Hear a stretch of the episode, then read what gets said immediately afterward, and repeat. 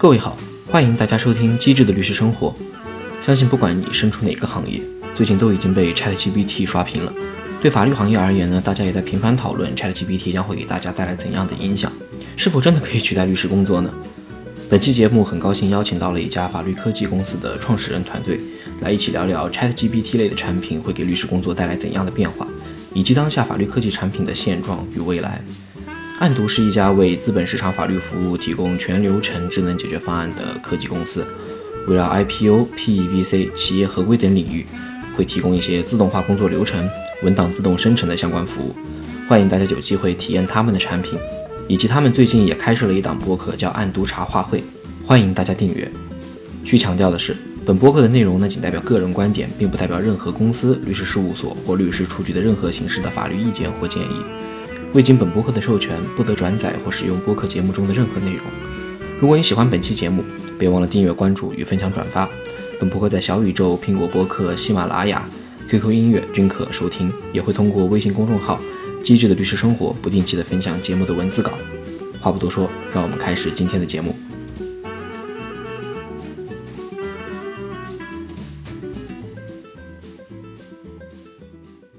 哎，Hello Hello，我是案读的刘振汉。哦，我是案读的李思。嗯，案读本身是一家做法律科技的公司嘛，所以这期节目呢，我们也会啊围绕 ChatGPT 也探讨探讨可能法律科技产品这两年的一个一个态势，因为很多讨论的话题，呃，ChatGPT 或 ChatGPT 类似的产品可能会对律师行业或者法律实务有怎样颠覆性或者呃彻底的这种改变，所以今天也会围绕这一块呃跟听众朋友们做一个分享。那刘律师，你觉得你第一次接触 Chat GPT 的时候，给了你什么样的印象？就很惊艳，说实话，就是我其实原来在事务所内部，其实负责这个事务所内部产品开发，然后以及也会跟一些 AI 的公司去对接嘛。然后我们那时候其实很多时候其实是想用这种 NLP 的技术，其实我理解就是像像 Chat GPT 这个东西本质是基于那个 GPT 三点零的模型，自然三点五对自然语言处理的这个技术嘛。呃，其实自然语言处理这个技术，其实本质上还有很多种方式，就是像像这个 GPT 这种方式，其实是通过大模型的训练，其实也也应该算是深度学习这一派的嘛。对。然后另外一派其实是规则派，就等于说呃，我们基于啊，比如说它的这个起点或者终点，然后呢去识别这个文字，然后去你给它这个规则，然后去对它进行一些结构化处理。嗯。那其实像这种技术，并不是说是多么前，就是说特别新的技术，说刚刚出现的嘛。其实很早很早以前就开始有这种对文本处理的技术了。然后那个时候其实还是以规则为主的。你像咱们这个裁判文书，它其实有很多的呃这种结构化的信息，其实很很早的时候都是通过规则去实现的嘛。然后我们其实，在事务所内部，其实用这些 AI 公司去处理这些数据的时候，其实也会去看他们那个测试的一个效果。那在很早的时候，NLP 就是通过深度学习这种方式，就类似于 ChatGPT 这这种方式的这种技术，其实是很不成熟的。就是我觉得，可能我在一九年或者二零年的时候，对于这个方向的技术的感觉，就是基本上就有点像是个玩具，就它其实没有什么任何商业价值。就因为你像像那个，就是像对用用这种啊深度学习的方式去识别一段话。呃，那你可能有时候你基于给他一个特定任务，比如说我给你一一段文本，你能帮我去提取出来这里面的啊，好比说你一段长篇文书里面的案由或者是它一些主题信息，那它会基于你这个任务去识别这个东西嘛？嗯，那它的那个准确率可能也就是个六七十左右。嗯，对，那其实那就是你像特别是咱们这种法律这种场景，尤其是用不了，根本就用不了。对对对。呃，那其实最后还是很多时候是规则为主，然后呢去用一些这种。呃，这种深度学习方式去辅助他去提取一些比较通用的一些内容，嗯啊，然后呢，这是我以前很早以前的对这个就是 AI 这块的这种 NLP 这块的这种看法吧，对。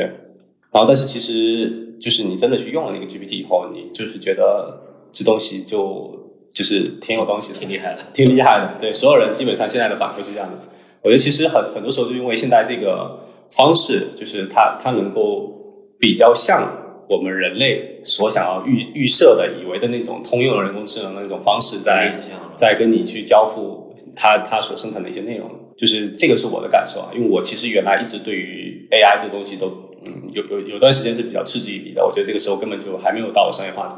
然后，但是你去看了现在这个这个 GPT 的这个产生的这个效果，我觉得说，嗯，感觉是很有希望的，或者说未来未来就会是 AI 这种方式。嗯，那 Lucky，你在跟 GPT 聊天过程当中有有没有一些直观的第一印象或感受？因为我现在的很多工作就是在写大量的文案，就比如说介绍我们公司的各种材料，嗯然后这时候很多内容措辞其实也是去参考别人怎么写的，因为他有大量的数据去把它有大量的一个库存啊。然后我就直接可以去问，比如说如何向大家解释安读是做好呃数据安全的，他就可以有模有样把那些内容都生成出来。然后我觉得利用率还挺高的，就可能再稍微改一改就行。所以算是我就是可以很很大程度地帮我去完成一大部分工作吧，摸鱼好帮手。也不算摸鱼，因为事情太多了。这其实也不能算摸鱼吧。那我谈谈我的感受啊，就是给我感觉，我第一印象我接触到 Chat GPT 的时候，其实再往前，其实呃，我是已经在用这个 Notion AI 的这款产品了，它背后模型都是基于 GPT 的这个自然语言处理的。给我第一反应啊，GPT 这产品就很像我工作当中的谷歌翻译。对啊，就是啊、现在其实大家敞开的聊，也其实说实话，呃，很多做跨境法律业务过程当中，如果说律师呃想偷懒，或者说就是说英语能力不那么好的话，基本上都会通过谷歌呃把就跑一遍英文出来，然后哪怕翻译过程当中把类似条款进去跑一遍出来，再进行修改。对啊，所以这其实是相当于一个起到了这样一个顺滑的作用。对对，呃，我用 Notion AI 或者说用这个 ChatGPT 的过程当中，也给了我这种类似的感觉。就比如说，呃，我写一封英文邮件的过程当中，我可能英语水平没那么好，我可以扔到这个 GPT 里面，让他帮我这个语言润色一下，从一个呃 professional 这个律师视角的或者 professional transaction lawyer 视角的呃语气，让他帮我重新美化一下。对，这个效果非常之明显。对，这当然呢，就是呃 GPT 产出来的这个东西呢，我肯定自己也会从头到尾的去过一遍。对，嗯，但确确实实就是会让对方觉得，嗯，我这个邮件写的有点东西。嗯，这就其实包括大家，我也说的很坦白了。如果说出国读书，很多中国学生大部分写英文论文，不管理工科还是社科文科，就谷歌基本上在你写写这个学术论文毕业的时候，还是起到一个非常重要的作用。那我想可能，嗯，ChatGPT 在这方面可能会发挥更多类似的作用啊。呃，就比如说我有时候我会，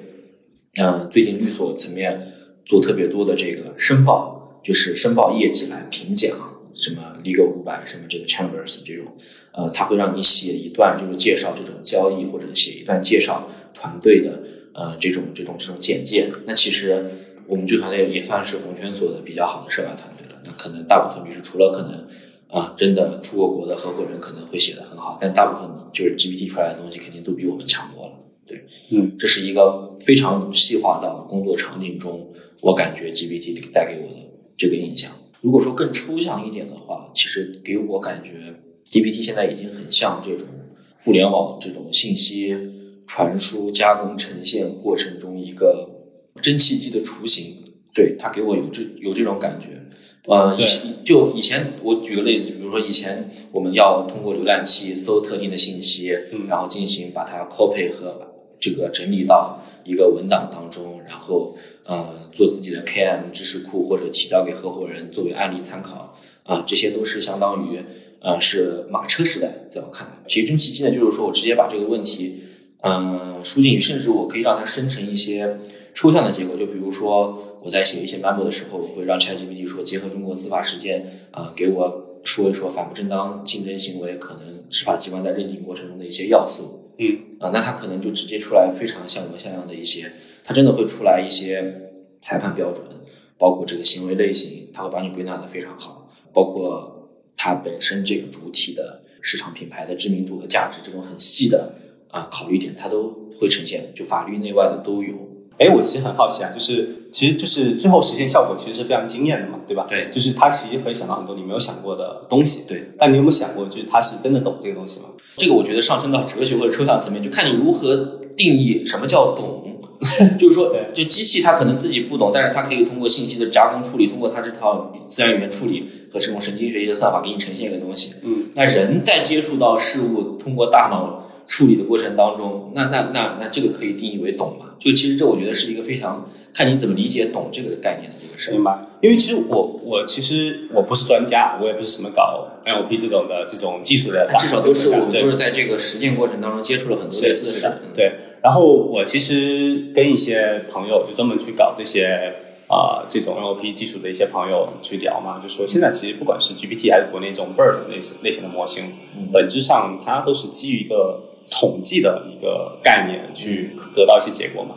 然后呢，那其实比如说可能比如说这个 AI 它其实根据你刚才的指令，然后生成一段话。然后这里面可能有各种各样的点，但可能它其实并不知道这个里面的逻辑关系，就是并不知道说这这个你的这个问题它的结果必然应该会有这么一些结合点。它很多时候是基于说它越它过于基于它过往的数据大量学习之后，然后呢才抽出来的，就是就是这些这些文字最有可能是你想要的对，啊，这一点就是我也看到一些就是这个领域中的一些专家有有在外文上做一些分析啊，嗯。就是确实现在 ChatGPT 这种模型，它主要的来源还是来自于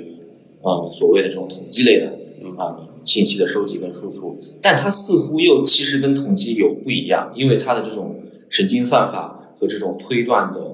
模型吧，呃，统计推断和逻辑符号，其实我觉得它在这个过程当中，其实也渐渐的在超出统计，因为你正常的统计和输出也达不到这样惊艳的效果，它是有一点神经学习、算法输出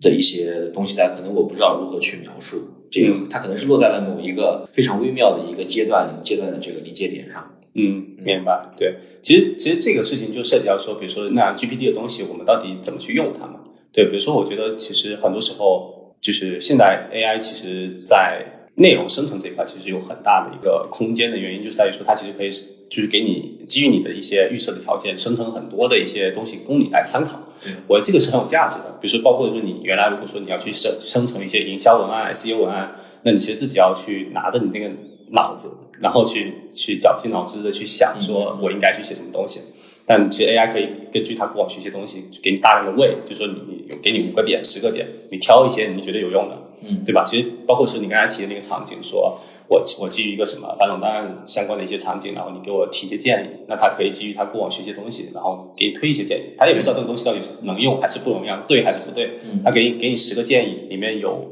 八个差不多能用，两个特别离谱，但其实你这边挑一挑，其实就 OK。对对，然后其实呃这种方式下，它其实辅助你写作，我其实还是我觉得还是很有很大价值的。提供 points of view，其实基基本上就是这样的一个对视角。对，但是这个好像他很多时候都是处理一些比较模糊的任务，就他如果是只处理一些这个目的性特别强的任务的时候，他可能就不太能够胜任这个东西。嗯，对，比如说我就是想要知道说那那个就是从 A 到 B 这个就是问题到结论，那就是我提一个问题，你告诉我一个明确的结论，而且你要告诉我这个明确的结论是怎么基于什么样的逻辑、什么样的信息来源得到这个东西。那其实 AI 我觉得现在就比较难去胜任这种类型的工作。嗯，这个版本的这个 AI 应该还是不太不太行的，就包括我让我也让他尝试提供一些信息来源，他可能会有一两条是对的，但其实后面他信息来源也就非常乱，或者是假的这种连接，其实莫名其妙的东西也会出来，而且很多时候信息来源可能大概是编出来的。对，也是编出来的。但这个你可以理解为它现在 ChatGPT 不是一个很完美的产品，它可能在后面的迭代当中，这个方面会做得越来越好。这个可能顺到我们接下来要讨论的问题，就是说，很多人就在讨论 ChatGPT 是否会替代律师工作，嗯啊，或者说替代很多这个角度的工作。个人哈还是倾向于它更多的是还是说能够起到一个辅助的一个作用。首先就是说，啊，看怎么怎么看待这个事儿。至少如果说我在做相关的这个过程当中，如果一开始能够给我十个点来作为写栏目的这个角度，起码就是说我做初稿的痛苦程度会大大降低。比如说 Lucky 你在做这个文案的过程当中，其实也会有类似的经历吗？对，就很多人会说他可能会代替搜索引擎嘛，嗯就我可能不用 Google，我直接是用呃 GPT，然后比如说我说呃律所的事管理都有哪些问题，然后这时候他就会给我十几二十多个点，嗯然后这几个点里面我再去展开的讲故事，嗯，就是给我一个提供刚才讲的，就是我们写写任何文章，它都是要先有一个大方向，下来是它的这个提纲，然后我们再怎么展开去论述了。而这个 GPT 大家很好的作用就是帮我们把这个大纲先呃梳理出来，我们再把它细化，把这个呃梳理更加充分一些。那刘律师，你觉得 作为一个法律科技，本身就是有点在跟呃律师抢饭碗的一个创业企业啊、你如何觉得就是说律师的人工是否会被这种产品取代，或者说你在开发法律科技产品过程当中，是否抱有这样的一些啊、雄心壮志或者一些目的有有这些考虑？明白？嗯我觉得其实律师的饭碗是很难抢的。嗯对，因为我觉得就是呃，反正网网上有个段子嘛，就是说这个 GPT 可能会替代一些人的工作，但是其实有一块很重要很重要的事情，就是律师他有一个很重要的角色，是他要把客户没有讲清楚的需求讲清楚。这个事情上面，其实我觉得就是这是一个很重要的输入来源。你这个事情没解决的话，那其实 AI 也帮不了。我觉得，我觉得这个是很重要的。就你，就是比如说你现在律师，其实他基于他对这个事情的理解，然后呢，他去通过跟当事人的沟通，把他那些混乱、不就是没有任何条序的一些事实信息整理成一个去需要再去进一步去进行法律分析的一些呃基础材料嘛。嗯嗯，那其实这个过程，我觉得其实律就是没有人能够替代律师去做这个事情。而且律师本身就这个，这也是律师非常核心的能力。就不同的律师，他理解客户的指示是对呃截然截截然不同的。对啊，对，我觉得可能这是需要，比如说 AI 迭代出一些自我意识，可以敏锐感知到一些，呃，包括语气、语气词，包括客户，比如说他想让你出这个 memo，他可能背后的一些真实目的，嗯嗯，可能会考虑的一些点。但确实，嗯，我也网上看过一些讨论啊，就是大家觉得现在这个 ChatGPT 简单写一些基础的诉状的。的段落能够比甚至百分之五六十的律师好，这个其实我觉得是基本赞同的，因为中国整体的法律服务的这个市场跟水平，它确实存在这种情况。嗯，但是否会导致就是说，啊、对于中低端的这个行业，中低端的一些法律服务可能会有一定取代作用，可能会使得高端更加高端。先讲低端这个事情吧，嗯我觉得也不是也谈不上说什么低端，不是低端，就是不同的法律这个服务的类型吧。类型吧。对对对因为其实我觉得我我我可以这么理解，就是一种是比较简单的法律需求，一种是比较复杂的法律需求。比如说咱们现在可能非术律师比较熟悉的一些什么并购啊、交易啊，嗯，这个我我理解，不管是它的文件制作，还是说整个交易的结构设计，或者是你后面的一些谈判，都是比较复杂的，对吧？然后呢，可能如果说你是 C 端的，就是比如说那一种什么交通肇事啊，或者是什么离婚啊，这个可能会简单一些。嗯但我觉得其实不管是在哪一个领域，我其实还是觉得说这个时间点，至少目前的技术还是很难解决一些实际的问题。好比说这个，就是从起诉状的写作开始，AI 其实可以写诉状，但前提是谁操作它。当事人其实连他到底要打什么官司，他可能不一定知道，对对吧？对那你让他去操作的 AI 去写这个东西，你你可能你连一个事实你都描述不清楚。是。然后另外一个点是，这个 AI 其实生成这个东西最大的问题是它现在不可解释，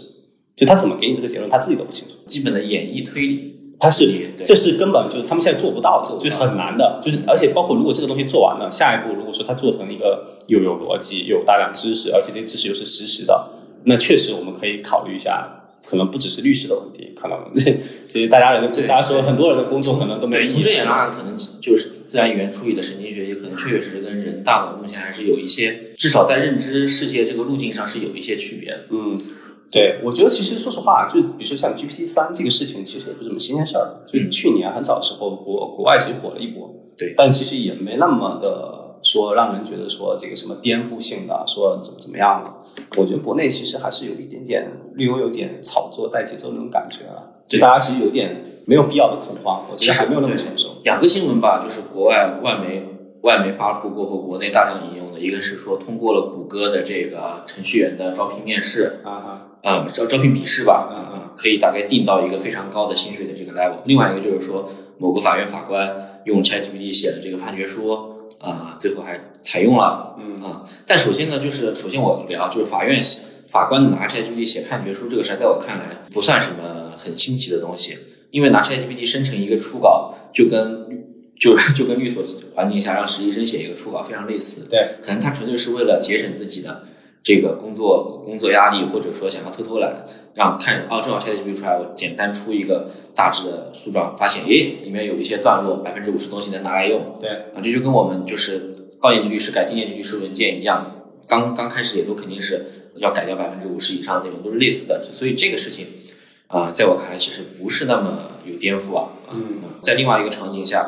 程序员的这个编程考试，可能我不是特别清楚程序员的这种笔试的题目，但我觉得代码这种场景可能是还是比较方便用统计的这个，它本身基于 OpenAI 的开源库嘛，嗯它是可以通过一些统计的方式去输出相应的代码的。嗯就包括接下来说，他们希望拿 GPT 去通过纽约霸的考试，想要尝试这个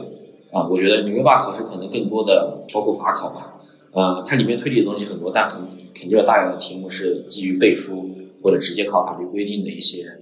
要求。如果他能通过 LSAT，那会那种纯逻辑的考试，那是会很让人惊讶的。嗯但是单纯这种程序员或者这种啊、法律资格考试八十分考试，我觉得，嗯、看你怎么看待这个事儿吧。至少在我这边没有那么让人惊讶。对，我觉得其实它那个效果可能就类似于你刚才说的，就是说你在翻译的过程中拿个谷歌翻译帮你去翻一遍，然后你再去就做完一个初稿以后，你再继续慢慢调嘛。因为其实其实很多时候他拿的东西，他他也没法交付这个结果，就是没法说你他生成一个的话，你看也不用看，你直接用了啊，对吧？就就刚才你说的，就先不用说复杂的法律法律文件的需求吧，就简单法律文件，就是你一个当事人说好 AI，你帮我起草一个起诉状，嗯，你敢拿着它拿去直接起诉吗？不敢，不敢，不敢。就是我，而且现在其实涉及到另外一个问题，就是说，如果说你现在这个东西呢，AI 能够像模像样的给你整了一个像像那么一回事的法律文件，你其实会对整个环职业环境有产生比较不好的干扰，对吧？就是可能啊，这个当事人觉得说啊，OK，我 AI 也可以帮我搞一个东西，我也不知道，我不具备，因为我这个当事人我不具备专业性判断能力嘛，我并不知道说 AI 给我搞这个东西其实是就一坨屎，对吧？这看起来好像是就是也有什么也有什么什么当事人的条款，然后有有有前面的定义，然后有后面的那些风险的一些提示，但是每一句话根本就不在那个点上。嗯然后呢，但是他觉得好像你 AI 已经帮我完成这个东西了，好像跟你律师做的也不一样。嗯，那其实我觉得这个有非常大的问题呃，比较成熟的法律团队，它模板数量是比较多的。啊。那其实我觉得，就大部分律师基于模板做的这个东西，至少就就意味着比较成熟的啊、呃律师团队，他可能在现阶段受到这个 GPT 的影响还是比较小的。嗯，啊，大量的先例以及大量的成熟，本身就有非常精美的模板。对啊，因为其实你那个模板本质上其实是知识嘛，比本质上其实是业务规则。对对，然后其实就回到刚才说说我们作为一个法律科技公司，我们怎么看这个东西嘛？嗯我们会觉得说，其实特别像法律这种对于逻辑要求非常缜密的这种行业，反而是在现阶段这种 AI 这种这这种这种就是 AI G C 这种场景下很难去介入的。嗯就比如说你如果说我们去写一段文案，嗯那其实你就先写写出来，可能都会有一些创意些什么，我觉得都可以用。但像法律这种行业里面是，就是你是怎么样得到这个结果，你是怎么推导过来，嗯，每一个事情你都应该为它进行解释。嗯那其实我觉得 AI 是最不适合的还有就是一个律师对于 背锅的一个角色。啊，对啊，对，律师很多时候他是主要是看中了这个背书和一些背锅的一个需求在。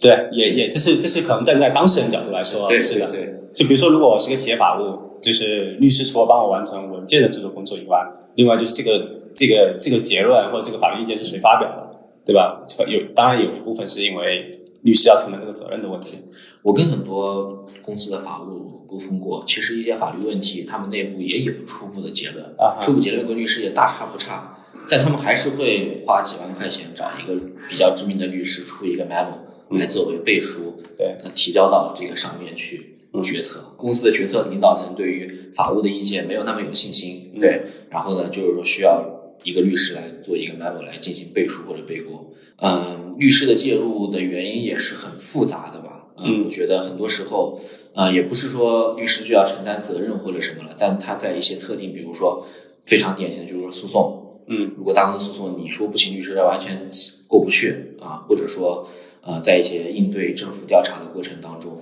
特别是在中国这种语境下，真的要应对监管调查，律师的作用到最后也很有限。但、嗯但但但需要有这么一个群体进介入，作为中介来介入去啊、呃对接监管部门跟公司两头的这种这种这种协调跟关系。沟通，对，但其实我说句实话，在真的一些比较大的政府监管调查过程当中，律师对于这就监管的处罚结果，其实影响作用还是比较有限的。对啊，我们以前做 IPO 的时候，他就是我们以前大模师傅也讲过嘛，说你你你你参与大项目，大项目成功其实跟你没什么关系，就这个大项目怎么样都会成功，对吧？对比如你你参加中石油上市项目，就不会因为你的律师水平高与低就导致这个公司上或不上，反而是一些特别小的公司才会因为说你的一些疏漏什么导致这个项目就黄了啊什么的。啊，这个有点这个讲到这个法律，法律这个职业本身的这个对于这个客户的一个作用。对，其实我是这么想的，就是说，比如说我们现在自己作为一个法律科技公司，而且我们又需要说去给客户交付一些有价值的产品，那我们现在自己对自己的定位还是觉得说，我们得去交付一些确定性比较强的东西，就是我们确实做了这一部分工作，那你其实客户就能信任说把这个工作做完了。嗯我觉得这种类型的产品才是可以被商业化的。是怎么解决真实性来源这个问题的？这样 ChatGPT 现在完全没有办法解决。呃，其实我理解就是说，暗读其实现在主要做的一些东西，主要偏自动化。嗯自动化其实就基于说你预设了一个规则，然后呢让机器按照你这个规则去做这个东西。那至于说你规则是怎么设的，其实不管是我们还是包括还是包括客户，他都是对于这个东西有明确的预期的。OK，就比如说，呃，好比说以合同起草为例嘛，嗯。对，就是可能嗯。可能传统的好，就好比说 NDA 嘛，NDA 最简单，对吧？然后比如说你一个 NDA 的起草，其实都是基于一个模板开始的嘛，没有人会从零开始去就是生成一套完整的东西，不管是客户还是律师，他自己可能会有自己的 NDA 的模板，然后呢，它其实每一个条款可能会有一些针于对不同情形的变种。然后我可能会，不管是我记在我的脑子里，还是我在一个文档或在哪去预设一个知识库，然后我去去根据不同情形我去插入这段话啊，然后或者是我再去根据实际情况去做调整。那其实，在这种情况下，你输出的文档是你可控的？嗯那我们可能就是我们生成我们我们去开发产品的思路就变成这样，就是我们把我们去跟这个客户去沟通，好了，你这个你这个文件有一个模板，然后这个模板里面每个条款可能不同的变种，然后我们去把这些所有信息收集在一起，然后放在一个相当于一个小的模型，然后呢，你设定规则，那如果情况等于 A 的时候，你用这段话；如果情况等于 B 的时候，用另外一段话。啊，然后呢，可能这个。对，这是自动化的逻辑。其实这个东西也可以算是什么 RPA 这种方式。对对，我觉得其实像 RPA 自动化这些东西，其实都比较适合这种对规则要求比较明确的，代码化，对，对代码化的东西，或者算法化，还是怎么叫都可以。指令指令，对，就是基于一些明确的指令和规则，然后去输入和输出。嗯啊，这样的话呢，其实还是能够极大提升提升效率的。比如说，好比说，在一个公司里面，一个法务他可能自己有一套自己的一个比较明确的标准化工作流程，怎么样去写一个文件，基于什么样的信息，我要问问这些业务部门人要什么样问题，其实我都已经有一个比较整体的梳理了。然后呢，我再把它变成一个自动化的东西。那这样的话，我基于我预设的规则所生成的文档，我都是可以呃预期和精确控制的。那像这样的一个东西，它就比较能够去信任它。嗯啊，所以说这这可能是一个我们我们现在目前在做这个事情上面比较明确的一个开发方向。对比 ChatGPT 嘛，ChatGPT 它似乎没有这种非常明确的规则，嗯它是基于大语言模型下的这种，有种说法叫是互联网信息的有损压缩。嗯，对，嗯嗯，这个词我我最近也听到过。对，有损压就是压缩成什么样呢？就看心看他心情了。啊，或者看看你给他一些指令，你给他一些更多一些明确指令，他能够更有具体性的去挑一些这些。对，所以跟指令也有关系。就就我说句实话，就是说，同样两个律师都用谷歌翻译，嗯，但翻出来的东西还是有差距的。对，就是看你，就是说我我在使用，我在这个这么多年使用谷歌翻译的过程当中，也是总结过了一些主谓宾的一些输入方法。我怎么把中文输进去啊？它谷歌生成出来的英文能够更符合这种这种比较 professional 的这种感觉。对啊，有时候你得把这个中文语句来来来来作为被动语态输进去，也是结合我阅读了一定数量的这种英文 drafting 过后啊，我大致对于说这句话，呃，在法律文件当中用被动的多一些，还是说用这个定语从句的多一些？对啊，还是说啊、直接就是拆开来或者合并成一个长句的场景多一些？对，那这种呢，就是说我会把这种东西对应到我这个呃中文语言输到谷歌翻译里的这个中文语言的这个组织上，那其实就是生成出来的这个东西还是能够比普通的啊、普通不太熟练的人有有有有非常明显的提升。在这个场景下，就是工具其实是一样的工具，但是不同的人因为水平不同，所以最后产生的这个结果还是会有显著的区别的。对，就 A I G C 生成图画一样，你不同的描述生成来的图画也是不一样。包括你最后对这个结果认认可，那其实不同人水平不一样，就是你让一个审美特别高的人去看这个结果，跟另外一个人可能还是会有区别，他会对这个东西不满意，继续去调整它，对吧？嗯我觉得现在就是 ChatGPT 对我工作或者说我现在用的 Notion，它对我工作最最最大几个帮助啊，一个是做 summarize 做案例总结，可能啊、在国外读过法学院的朋友有非常多的这种感触，在时间非常紧的情况下，你直接扔到里面，它确实是能够给你总结出来，都包含基本要素跟结果的东西出来的。嗯，呃，但这个呢，我我了解，我感觉也没有办法直接适用于 newsletter，因为 newsletter 可能你需要对这个市场的受众了解过后，在这个 newsletter 里包含一些他们感兴趣的，那比如中国的客户，他如果一个处罚案例出来，他肯定要对处罚金额或者特定的这种影响行业市场行为的处罚先例，你可能需要在 newsletter 中凸显或者说呃加速描述，嗯，这样的一些信息。那这个呢，可能是目前 ChatGPT 类似产品没有办法做到，但是它对于海量文档处理过后 summarize 基本要点，我觉得这个已经是非常成熟。对，这个其实我也是，我们最近有时候有些投资人还问我们说，那这个这个场景下它到底对法律有什么帮助？其实我觉得还是很会有很大的一些想象空间的。嗯因为其实比如说，好比说我们现在基于规则去生成文档，它其实依赖的是大量的规则。你想要去生成一个特定的文件，那你的规则越多，你你就能够适配更多的情形嘛。嗯，那如何去积累规则？其实我们原来其实人工去积累积累这些规则还是很缓慢的。嗯就比如说我们搞投融资的时候，就可能得有个投融资专家去专门去一条条去整理这些规则，嗯然后包括去整理各种各样的一些知识。那其实通过，如果是未来能够通过 GPT 的方式，我能够更高效的去收集这些信息，以及对这些信息进行归纳整理，去形成一些比较标准化的一些知识或者规则，那其实你会极大加速整个这个规则库的一个搭建。嗯，那我们当时问，就是比如说我们做资本市场的一些自动化的一些场景嘛，然后跟很多合伙人或者是啊、这种呃就是就是主办律师去聊，他们说他们其实有很大一块的这个诉求是什么？就是就是这个 IPO 过程中有大量的这些法律问题，其实都都藏就是都都藏在那些公开的问询反馈里面。就你 IPO 里面不是有大量的一些对对对你上市以后过程中，他会问你说你这个公司里面可能存在什么样的法律问题，以及对应的解决方案。对，那东西很多的。然后你不管是哪一个人，他也不可能说我说的我都读过，我也很清楚，我能快速找到。呃，那如果说啊、呃就是像 GPT 这样的这种模型能够快速的阅读大量的 case，然后把这里面所有的某个特定行业的它的一些主要出现的一些法律问题和它对应解决方案，去在它那里面去形成一套规则库。那那其实就这个也方便很多人去去啊、呃针对他的特定情形去找到他的一些问题和对应的解决方案嘛。嗯，然后也能够方便我们在去处理一些特别具体的任务的时候，作为他的一些专业规则去补充进来。我觉得这个是非常有价值的。现在整个在病里面嘛，就就发布会上给人印象非常深的就是说，财报它可以直接非常快速的通过 GPT 的这个助手啊提取你你所感兴趣财报的这个信息，而不用你通过关键词和通篇阅读去找这些信息。嗯对，然后包括说我们，比如说你你像我们去制作一个呃，就是做成一个产品，那它其实有分几部分嘛。比如说你可能预设了一套对数据或者文本处理的规则，输出一些特定的结果，不管是它是个合同，是一个什么分析的报告，还是一些结论性的东西。嗯然后呢，另外一端呢，其实是结构化信息的获取。嗯，对，这结结构化信息可以理解为是你像天下奇达里面，它有各种各样的一些那种结构化的字段，你的公司名字叫什么，你的那个什么注册资本是多少，然后另外还有一些大量的就是这些什么呃什么土地房产的证书啊，它都是字，对吧？它其实本身并不是什么结构化的，那你要去对它进行结构处理，你要让人把它标出来，那其实就是按照现在这个 GPT 能实现效果，理论上它能够更高效的去完成这个结构化的提取，嗯，你能够快速的输入一堆的东西，然后它让它帮你找出这里面其中有哪些东西是你需要的结构化的信息。对，之前国外那个叫有一家法律科技公司叫 Kira System，然后他们其实是做那种合同的结构化信息提取和审核的工作嘛。就其实我可能也不是特别熟，但是其实有一个特别好的场景就是什么？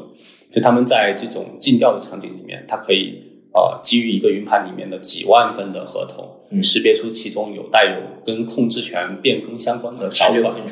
对，然后呢，但是这种东西，你如果原来人去读这个东西，其实是很费劲的。基本上律师费得上百万。对啊，然后你其实这一块工作其实就纯粹的 dirty work，然后也是重复性的工作。然后呢，客户虽然不情愿也得付啊、但是呢，其实真的有价值的是你那些读那些条款的过程嘛，其实不是的，最后是你要去对这些读到的一些条款，然后去对它进行对识别识别判断这个过程嘛。我觉得其实它能够极大的去优化这一块的一些对一些信息的处理、收集、结构化，还有后续解析的一些工作。对我刚做律师时候，也是花在尽调中看 change of control 条款大量时间的。嗯，嗯，这事儿我觉得其实说实话，就是干这个活儿啊，第一是律师也不开心，他赚这个钱其实利润率也不高，然后第二呢客户也不是特别乐意买这个单。对，然后其实我觉得，其实像这种这种场景下面，有大量的可以被通过不管是 AI、通过 RPA 或者通过什么自动化的方式去优化的点。你这个产品本身要迭代到，呃，虽然说不能求百分之百，但是百分之九十以上的 change of control 条款，你得你得识别出来。对，你不能说差的特别远，那可能就是大家用了不放心，还不如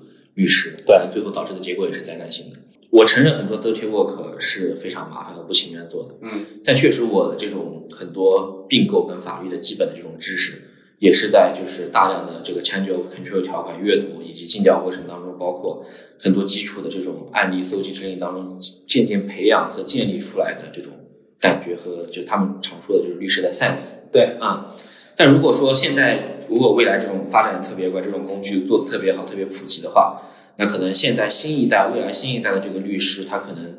直接去思考或者说进行这些。工作的场景少了呢，是否也会导致就是他们本身在低年级阶段或者初期这种职业技能的这个训练，包括 sense 的这个训练有一定缺乏？这个可能进一步要衍生的是，是不是这行业就不需要那么多人了？嗯嗯，第一是第一是说，可能大家得到锻炼的机会少，但是其实另外一个层面是，比如说我作为一个合伙人，或者我作为一个 senior，那我其实不需要那么多律师助理帮我，而且我这个团队可能维持三个人就可以。就原来可能我是一个十个人的团队。我才能做，比如说啊五个项目，一一年做五个项目。嗯，那可能我现在三个人就行了，一个合伙人负责控制规则，控制这些条款标准，然后我去控制一套我自己内部的工作流程。一个 senior 负责具体执行，然后 junior 完成一些机器暂时完成不了的工作。三人小组完成十人团队的工作。那我其实不需要招那么多人，是就是说 经营更加精英化，对更加对。那你那些就是 junior，其实。就是他不会有这个机会再去完成这个培训、学习、训练、再成长为一个 senior，再成长为一个合伙人的过程。如果说你这样历史的车轮逐渐迭代跟往下进化的话，那其实你要未来要培养一个真正厉害、优秀的高端律师是还是越来越难了的。对，但这样的话就相当于就是咱们说的这种，就是这个垄断越来越垄断，可能到最后还是得看这个人自己的天赋跟智商、情商了。对，有人可能看十份文件就能就能 get 到精髓。啊，但可能大量的人得看一百分的，那现在这些需要看一百分的人，可能就渐渐的会被淘汰掉，嗯嗯，就进入不到更 high level 的一些机会当中。对，是的，就我觉得就是，我觉得这肯定是必然的，就是时代的进步，生产力的提升。对，之前也聊到嘛，就是生产力的提升，它必定会代表这个阶层的更加分化。对，对，我觉得肯定是肯定是会必然的。然后我其实首先再简单浏览，就是你看法律行业，大家一些律师在看这个 ChatGPT 的时候，都是从合规性角度说，你用的时候应该怎么去审慎一点利用。然后包括像那个小区里面说，这并不是直接国外的一个模型，是他们用了怎么怎么去啊，这个可以扯一点别的。嗯，就国外它那套东西不是是基于 GPT 嘛？对，其实现在可能就是在技术上面其实有两个方向，国内其实现在主要用的是 BERT。然后呢国外是用 GPT 嘛？对，这不不知道什么帮人最近应该心情复杂，对，应该很很难过。是的，是的。BERT 路径就是自然语言处理有两两条路径，一个是 GPT 路径，一个是 BERT 路径。对，就是现在大语言模型呢，嗯，显然现在 GPT 看起来效果更好啊，现在显然赢了。是不是最后赢了？我也不懂啊。就是在反正目前看起来效果对，那可能就是另外一拨人接接下来无论是在。融资还是说接下来技术，他们可能也会被面临说是不是会调整方向，也投入到 GPT 的这个过程当中。对，因为我们自己从技术应用角度来说，我觉得我们我们首先我们自己不是个 AI 公司，但是我们如果去作为一个要去采用 AI 技术的公司来说，我们会觉得说，至少目前听起来 GPT 啊的这个实现的效效率或者是它成本应该会更低，效果也会更好。而 Bird 显然感觉目前来看就是。GPT 再火，其实跟 Bird 也没什么关系。对啊，就是比如说你要是用 Bird 去做的一些东西，那跟之前有什么区别呢？好像也没没看出显著区别。就是就是这这事儿已经搞了很久了，就 AI，就是这个厂这个这个概念了十来年了。然后过去一五年到现在，有很多公司就是搞了很多事情，烧了很多钱，也没看到什么效果。那现在国外这边的一些这种进展，对于国内有什么影响呢？那其实我感觉并在这个阶段并没有开始产生什么实质。对，即便马斯克他也早早的退出了 OpenAI 的控制权。嗯，对他如果如果预想到今天的，我觉得他未必会当时做出这个决策。嗯，对对，是的，是的。呃，这个它为什么退出，我就咱们就不懂了。对，可能了解信息不多。对，另外一块就是我其实想比较好奇的点啊，就是因为现在其实 GPT 它并没有针对国内开放。对，我觉得其实这个才是我们自己就是想用也用不上的一个比较比较大的一个对，还是要需要有一些科学上的方法去去去访问。嗯，第一是这个，就是说你其实从用户层面去做这个呈现，但其实首先是 GPT 三，它其实是有 API 接口，就是你可以直接不用自己训练一个大模型，你直接去调用它的一个接口，然后去完成一些垂直性产品的开发嘛。就像那些 AI GC 的国外那些厂商，以前做那些广告文案生成那些 Jasper AI 什么的，嗯，那些就在国外很火嘛。那前提是他们在海外。有那个能够被授权去访问 OpenAI 的接口，就是 GPT 三的接口，然后呢去调用他们的那个能力，然后去开发自己的垂直应用的场景嘛？对，国内是不行的，嗯，国内是没有这个就不被不被授权的。就不管是你作为私家用户你去用它的产品，还是我们作为一个公司想要去基于它的这个东西啊，然后去开发一些产品，因为其实像那个。我们其实一直在关注国外的法律科技公司嘛，像那个什么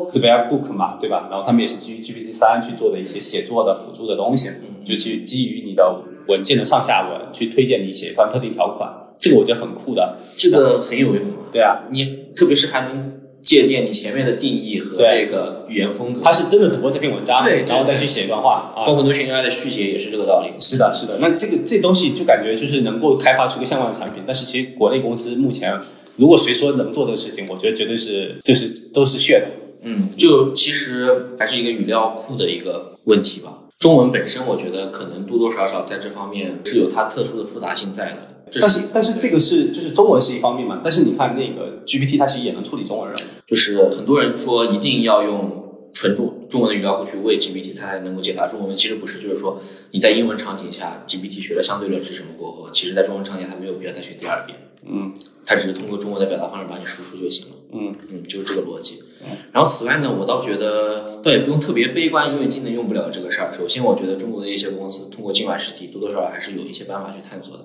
嗯，呃，包括一些华人的一些群体在 AI 圈也是相当活跃的。对，嗯，这是一方面。另外一方面呢，我倒觉得 ChatGPT 成功了过后，可能就它比较像哥伦布第一次访问新大陆一样。嗯。其他公司、其他国家也会继续。对，其他国家一定会因为哥伦布到了新大陆过后，接下来也去新大陆去占山头跟抢资源。对，那他们再再走一遍这个路呢？虽然你还是要投入很多的精力啊，还是得组织大规模的船跟运输过去，但是呢，总体而言有确定性，有确定性跟方向过后，其实资本跟方方面面的技术投入就更有底了。过后，其实砸下去，我觉得不能说是赶得上吧，但我觉得复制还是。不是一件那么难的事儿，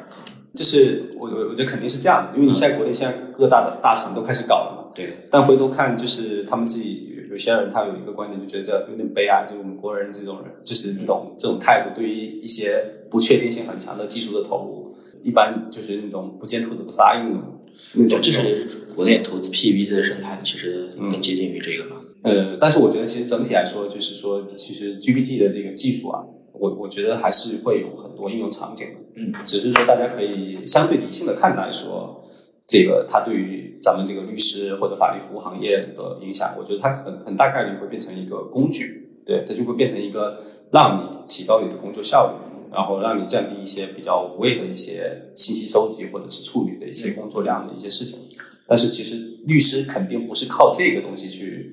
构建自己的核心竞争力嘛？如果你是靠这个东西，那你活该被。淘汰掉，对，啊，包括 a l i n o r y 昨天发新闻也是说，他们开始就内部的一些也正式开始采用 GPT 作为作为工具进行推广了。我也在思考，就是律师这种即时收费的这种模式啊，啊，可能未来很难说也会也也将面临一波冲击吧。其实，在国内即时收费已经越来越少，很难了。对，这是很难了。在国外呢，可能还传统律师行业比较受尊重，即时收费虽然是主流，但其实这种方方面面工具的导入。其实就导致其实即时收费很困难了。对，因为你说你同样你比如说要十个人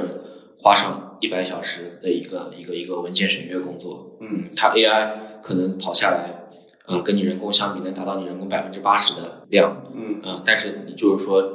可能一个小时就是一个小时，嗯，直观的冲击，我觉得，呃，大部分客户啊，我觉得就就包括如果是我是客户，我应该还是会选机器的，对的，啊，这是一方面，另外一方面就是说。它能够极大的就是还是人节省人力这一块，虽然国内的，我觉得国内其实对于效率和人力的这种资本，其实人力的这种成本啊，没有特别敏感。对可能中国人的传统观念就是说，付了你一份工资，你要 多干点。你要你你你你做什么都是给我做嗯、他们可能不会在效率软件和这个很多的嗯一些节省人力成本上面有过多的考虑。但国外其实啊、它可能是一个自下而上的一个思维范式，它跟它其实是大大小小公司都有在考虑人力成本和人工效率这个问题的。嗯，对，首先是因为国外国外的人确实成本比较高。嗯，对我觉得这个这个问题不只是法律嘛，我觉得其实我我们自己如果算我们算企业服务算 SaaS，嗯整个国内 SaaS 都会面临这个问题。国内人就是大家觉得人力成本还是不高的，所以他不会因为说你这个产品或者是工具提升了人力人人力的这个降本因为你降低你成本，他就会愿意说去给你多去采购这技术产品。这个所以导致说国内这个整个 SaaS 行业的生态也都是比较艰难的，就是他们有朋友聊说这个国内 SaaS 模式，SaaS 的这些公司就是处于一种地域模式，付费付付费意愿不高。对，就企业客户其实付费不高的嘛。然后另外一点就是这个我们自己做法律科科技公司嘛，然后我们其实经常会碰到这种情况，这个也是我自己觉得说，呃，为什么可能在法律这个行业里面，它技术整体的这个或者不管是数字化、信息化，或者是这这种技术的应用程度都比较低的一个情况，就大家就你看，其实国内这些红圈所啊，或者是一些比较头部律所，其实大家背景都很好，大家都很聪明，但是呢，为什么就是在技术这方面的那个应用那么的落后，远远低于别的一些行业？嗯就包括连就是医生啊、医疗这种，其实都差挺多的。那我觉得可能就是因为早期那种按小时收费的方式，其实没有让律师有特别大的动力去去说怎么样去想着说优化自己的工作效率，降低自己的成本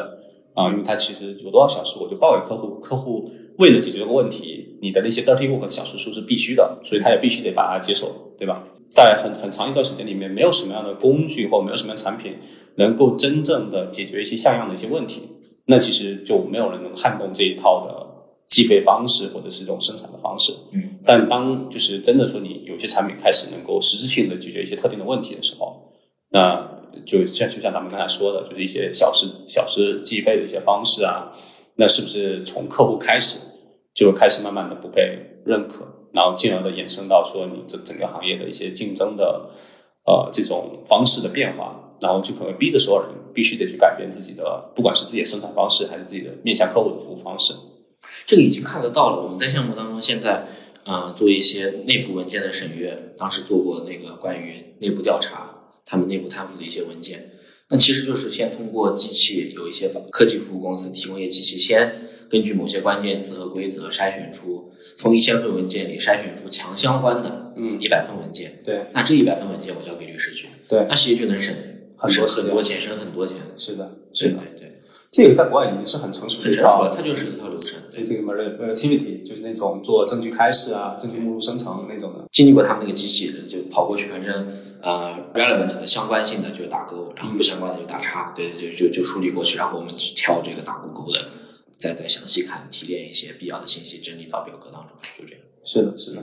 对。但是我们自己在一些很多很特定场景的时候，其实就面临面临过这种问题，就是因为我们原来去想做一个类似于私募基的 KYC 的那个文件，然后的自动生成，嗯然后呢，但是其实这里面有一个问题，很重要一个问题是，做这个文件的自动生成，首先你要对这个文件本身的专业性判断，然后呢，我们如果做一个科科技公司，其实是比较难去有有这个信任背书的专业性背书的嘛。其实最最理想的方式应该是律师用的这个东西去去拿着这个东西服务给他的客户，对，然后对，在国外也也 A 圈也倒闭了，对对，然后我们我们有投资机构客户非常希望能够有律师能够用这种方式去服务给他们，因为他觉得说这事儿多快好省。对吧？多快好省，他能够给我一个产品自动化的，然后帮我降低我去跟 LP 收集信息，自然后的这个过过程当中耗费的一些时间嘛，然后才可以自动生成它的一些什么评估报告和它的一些认购册什么东西。但是律师是没有这个动力的，因为他很多时候他如果是按小时去收这个东西，或者即便明面上不是按小时，他也是按照一个工作量去报一个价，那你其实不是让他就是没法赚这个钱嘛。然后呢，这个就是投机构法务可能有反馈，就类似于说啊，其实跟好几个律所的聊，就大家都没有特别大的动力，就因为说市场环境不好了，这些人都闲着，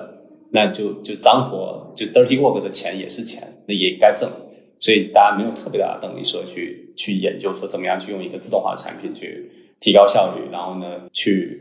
去服务给他的客户。啊，即便他的客户有这个需求，嗯那他也没有特别大的动力去做这个事情。所以我对律师这个计时收费的这个制度未来的走势，我是持很悲观的一个嗯啊态度的。我个人观点啊，也就十年二十年的事儿，可能嗯嗯。是的，最后那，就是说啊、特定的项目当中啊，明星律师、明星团队，那可能就是个人魅力会扮演更加重要的角色。他可能就是大量的法律服务费，就是买你这个人的参与。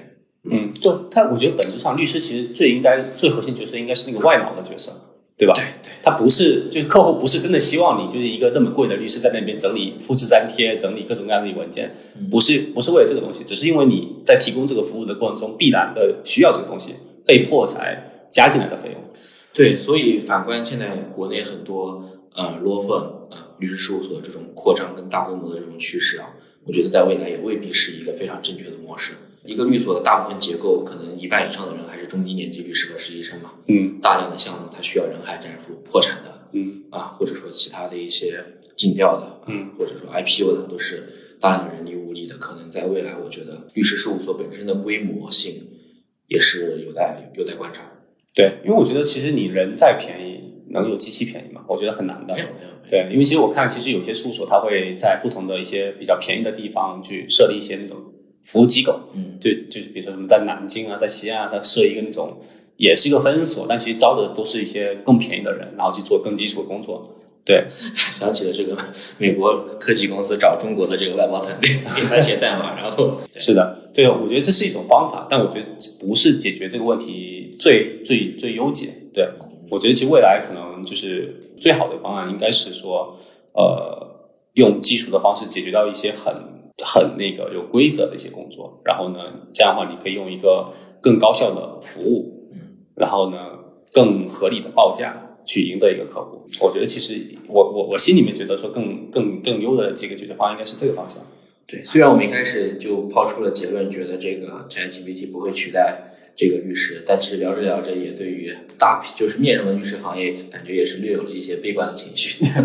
也不会，我觉得其实就是就是虽然说不会替代律师，但是我觉得律师里面的他的那个服务构成不应该是像现在这样子，对，就是有有很大一块都是有一些比较低效的工作构成。生产力肯定是提高了，嗯但至于说生产力提高一定会导致就业岗位的丧失吗？我觉得这个可能也是打问号的。一开始蒸汽机动力的出现，当英国有大量的工人运动抵制蒸汽机，但其实到最后还是有更多的就业岗位出现。大大家会有新的工作的，我觉得是这样。比如说，好比说啊，我我不知道未来是怎么样，但是假设也许是这种方式啊，比如现在大家不用做 dirty work 了，但可能有一个机器让你去调怎么做 dirty work 的规则，你总得有个人去操作它，嗯，对吧？总总有个人要去调教这个机器人，然后怎么去按照你的指令去做这个动作，以及包括去验收那这个工作，那可能就大家的工作的角色发生了一些变化。对，在聊这么多律师行业，刘律师觉得你对于 ChatGPT 这种类型产品的出现，觉得对你法律科技本身的这种产品设计，或者你觉得未来对法律科技产整整个行业会有一些怎样的变化呢？呃，我心里面还是很期待的。嗯对，我觉得首先是这个呃，第一是对于我们现有产品的影响，其实我觉得问题不大，因为我们其实很多产品还是基于规则去生成的。就像刚才说的，就是我们这个场景，我们这些客户，他需要有非常明确的对于结果的可解释性以及可预测的一些这种期待。嗯，所以说肯定我们这个方案下面其实是基于的是那种专家系统方式的。这种基于大量的规则去控制你的这个结果去生成的一个这种方案，我觉得在短期内肯定不会发生什么变化。嗯，对。然后另外一块呢，其实我们也很期待说，我们能够去花很多的一些精力去探索说，那在这种就是 AI 有一些新的变化之后，如何能帮助我们更高效的去开发一些新的产品，或者是给我们一些特新的能力，让我们去完成呃这个产品的一些呃一些一些技术的解决方案吧。嗯。像很很具体的，比如说我们之前就是做那个尽调报告自动生成嘛，嗯，早期的时候其实你是只能通过一些比较公开的结构化信息去获取获取信息填充到这个文档里面，但其实比如说你现在如果说这个就是 AI 对于这些非结构化文本的识别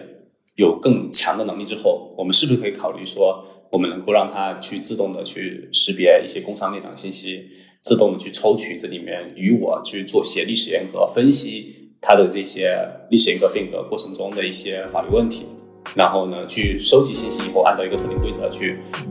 呃输出，或者是去做一些风险判断，我就有有一些可行性了，我们就可以去多花一些时间去做这这个事情的探索上。